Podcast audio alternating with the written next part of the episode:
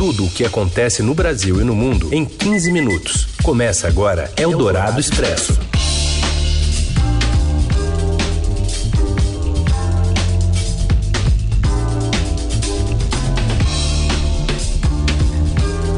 Abrimos por aqui mais um Eldorado Expresso na Rádio dos Melhores Ouvintes. Mais uma semana começando e a gente agradece desde já a sua parceria a sua companhia em mais uma edição do Eldorado Expresso, que está começando a partir de agora. Eu sou a Carolina Ercolim, comigo Raíssen Abac. Tudo bem, Raíssen?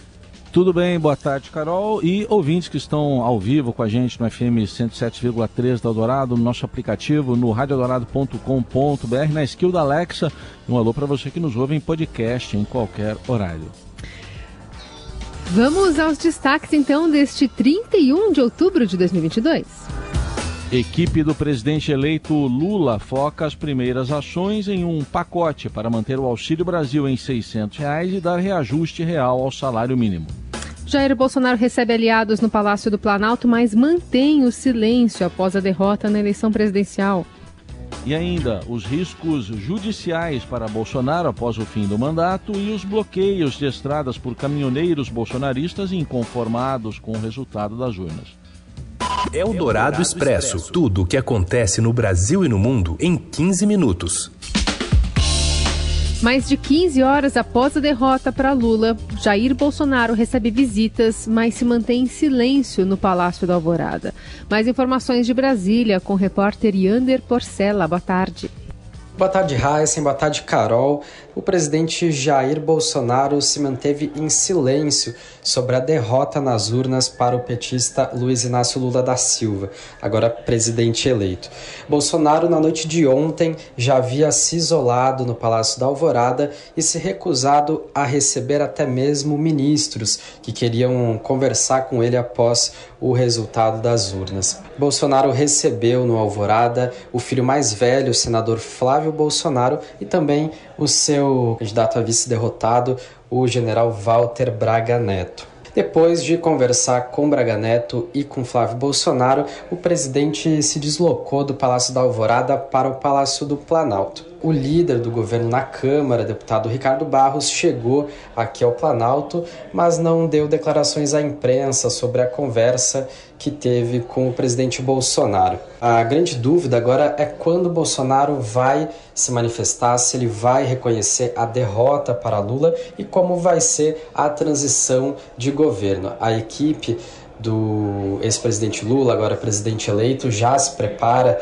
para uma transição de governo conturbada. Mas do lado do governo Bolsonaro ainda não se sabe como isso vai ocorrer. A Casa Civil diz que ainda não tem informações sobre a forma como esse processo de transição de governo vai ocorrer. Geralmente a Casa Civil que cuida da coordenação por parte do Palácio do Planalto, do presidente que está deixando o cargo.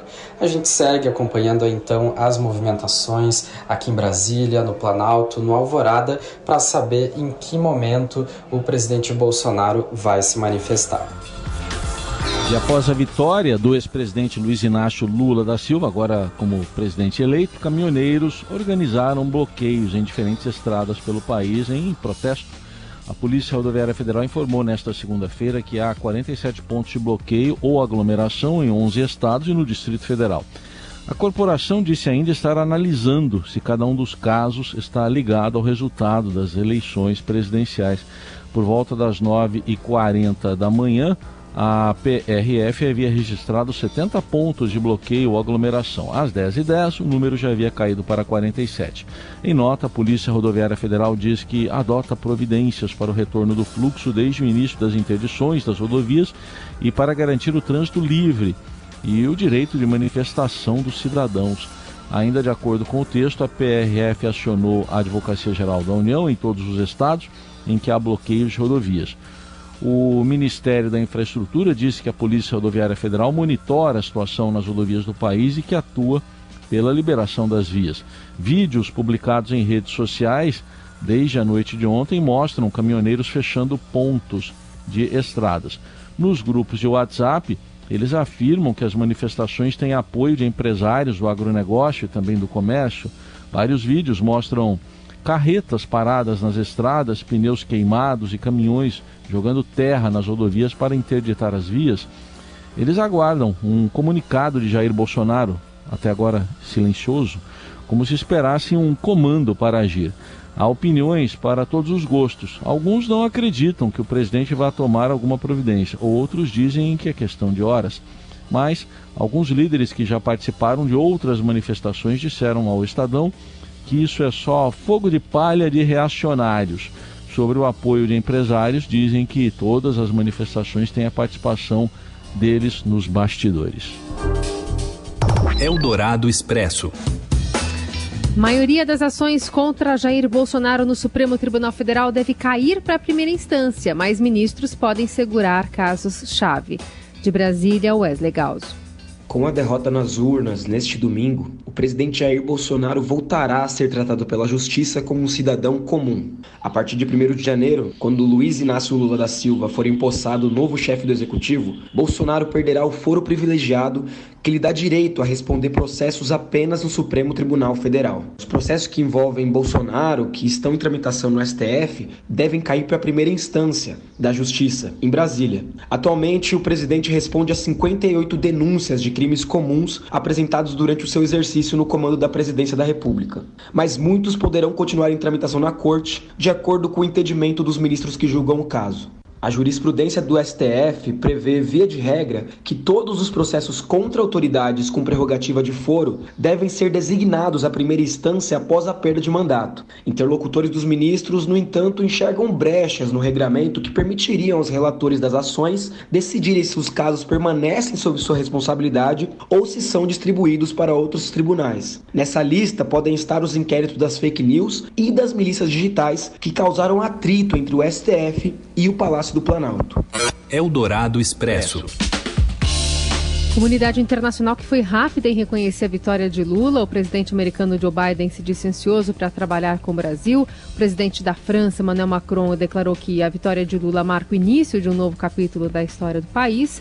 Lula também foi celebrado na América Latina pelo presidente da Argentina Alberto Fernandes, Miguel Dias-Canel de Cuba e Nicolás Maduro da Venezuela. Um dos principais derrotados no primeiro turno com destaque para a perda de São Paulo, agora falando sobre os estados, o PSDB sai como principal vencedor do segundo turno, levando três dos 12 governos em disputa. No Rio Grande do Sul, Eduardo Leite teve 57% dos votos válidos ante 43 de Onix Lorenzoni.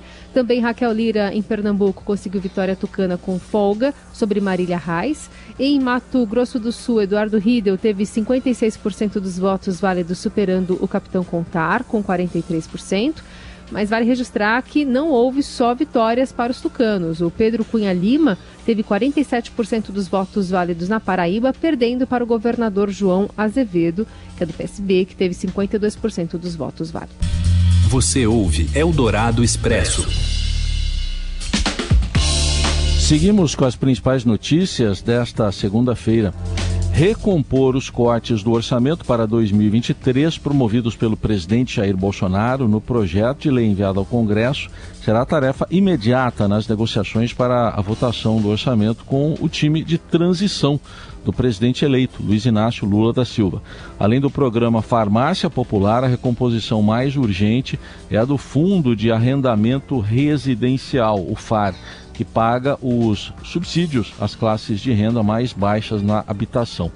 A verba para a moradia da população mais pobre caiu de 665 milhões para apenas 34 milhões no projeto de orçamento de 2023. A maior parte dos cortes foi feita para acomodar as emendas do orçamento secreto, que somam 19 bilhões e 400 milhões de reais para 2023. O orçamento secreto é aquele esquema de compra de uh, de compra de aliados no Congresso que foi revelado pelo Estadão. A verba para o programa Farmácia Popular, que oferece medicamentos gratuitos ou com o copagamento, deverá subir pelo menos em mais 1 bilhão e 200 milhões de reais depois do corte de 60%. A verba caiu para pouco mais de 2 bilhões no orçamento de 2022. Uh, caiu desse montante de 2 bilhões para 804 milhões no projeto de lei. A construção de escolas de educação infantil passou de 111 milhões para apenas 2 milhões e meio, também deverá ser reforçada. O mesmo vale para o programa Caminho da Escola. de aquisição de transporte escolar para educação básica, que passou de 15 milhões e 200 mil reais para 425 mil. A equipe de transição de Lula também deve focar em ações para acomodar no orçamento promessas como manter o Auxílio Brasil em 600 reais mensais e reajustar o salário mínimo acima da inflação. De acordo com, a colunista de economia da Eldorado, Adriana Fernandes, o governo de transição pretende equacionar as demandas com o teto esperado pelo mercado o PT está fazendo essas contas. Claro, todo mundo quer mais espaço para gastar, mas o mercado, por exemplo, já colocou o seu limite aí algo em torno de 100 bilhões de reais, diz que mais do que isso não aceita. Vamos ver como é que o governo de transição vai segurar essa pressão, porque o ex-presidente Lula ele não apresentou detalhes do seu plano econômico da sua política, foram diretrizes, ele fala em responsabilidade fiscal. Eldorado Expresso. E as eleições brasileiras repercutem também no futebol, e isso é um bom sinal. Vamos ao comentário de hoje do Robson Morelli. Olá, amigos! Hoje eu quero falar de eleições de futebol, de futebol e jogadores se manifestando nas eleições presidenciais para o Brasil. Muitos jogadores se manifestaram nas redes sociais, dando apoio ao presidente eleito Lula e também condenando a votação desfavorável ao presidente Bolsonaro, que tentava a sua reeleição. Não quero entrar no mérito das declarações dos jogadores, a favor ou contra, Claro que não, cada um tem o seu direito de se manifestar e de tomar partido no momento importante da história democrática do país. O que eu queria ressaltar aqui com vocês é que a classe do jogador de futebol me parece cada vez mais participante das coisas da vida da sociedade brasileira. É um fato que muita gente sempre cobrou. O jogador de futebol vivia isolado dentro da sua bolha, meio alienado com tudo que acontecia no seu país, na sua sociedade, e me parece que essas eleições marcam um divisor de águas nesta história. Os jogadores estão se manifestando cada vez mais, os jogadores se manifestaram antes da votação definitiva nas urnas e agora também estão se manifestando depois do resultado do pleito. Acho isso um movimento importante, acho isso um movimento que faz parte da vida do brasileiro de modo geral. Não teve, imagino, ninguém que ficou indiferente a essas eleições presidenciais, então vejo um amadurecimento na classe do esportista brasileiro e isso é bem legal, independentemente de suas opções de eleição, de candidato, não é esse o mérito da questão, mas essa participação bacana, essa participação como um brasileiro comum. Bacana isso. É isso, gente. Falei, um abraço a todos. Valeu. Valeu, Morelli. A gente continua atualizando todas as notícias né, em tempo real nas plataformas do Estadão e uma nova edição do Eldorado Expresso amanhã está de volta. Valeu, Raíssen. Valeu, Carol. Gente, boa semana. Até amanhã. Você ouviu Eldorado Expresso tudo o que acontece no Brasil e no mundo em 15 minutos.